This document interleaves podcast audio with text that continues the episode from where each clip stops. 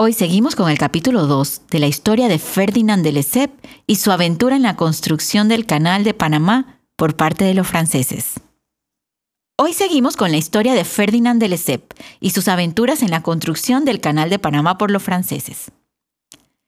Cuando Bonaparte Weiss y Reclus regresan a París, Ferdinand de Lesseps no está feliz con la noticia e insiste que el canal debe ser cavado en el centro del istmo. Es por esto que deciden realizar una segunda expedición.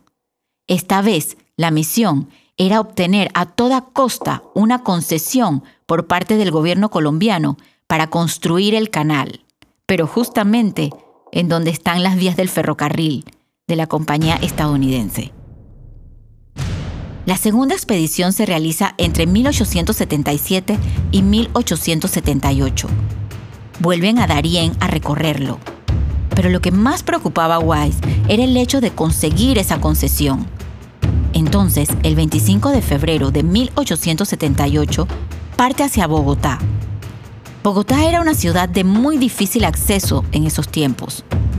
Y lo increíble es que Wise hizo todo el recorrido a galope. Ir en barco le iba a tomar un mes y esto no se lo podía permitir ya que el presidente de Colombia en ese momento era Aquileo Parra, quien favorecía al sindicato Tour y dejaría el mandato en pocos días al próximo presidente de Colombia, Julián Trujillo. Eso pasaría en aproximadamente 40 días.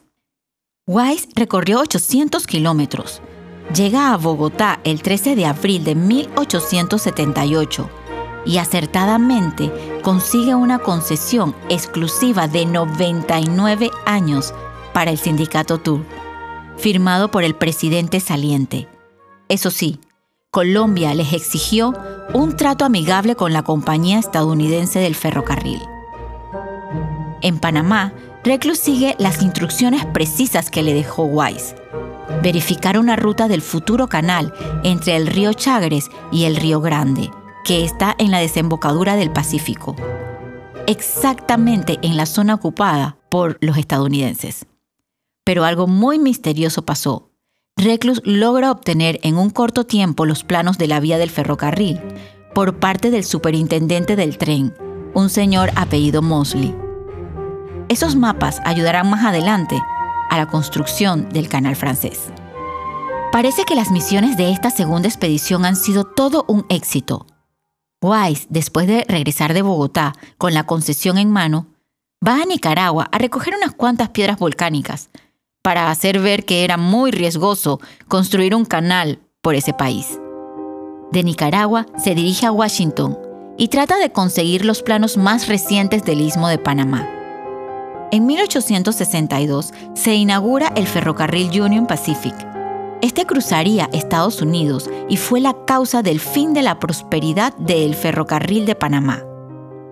Wise no consigue los planos, pero lleva a París el mejor activo, la famosa concesión Wise.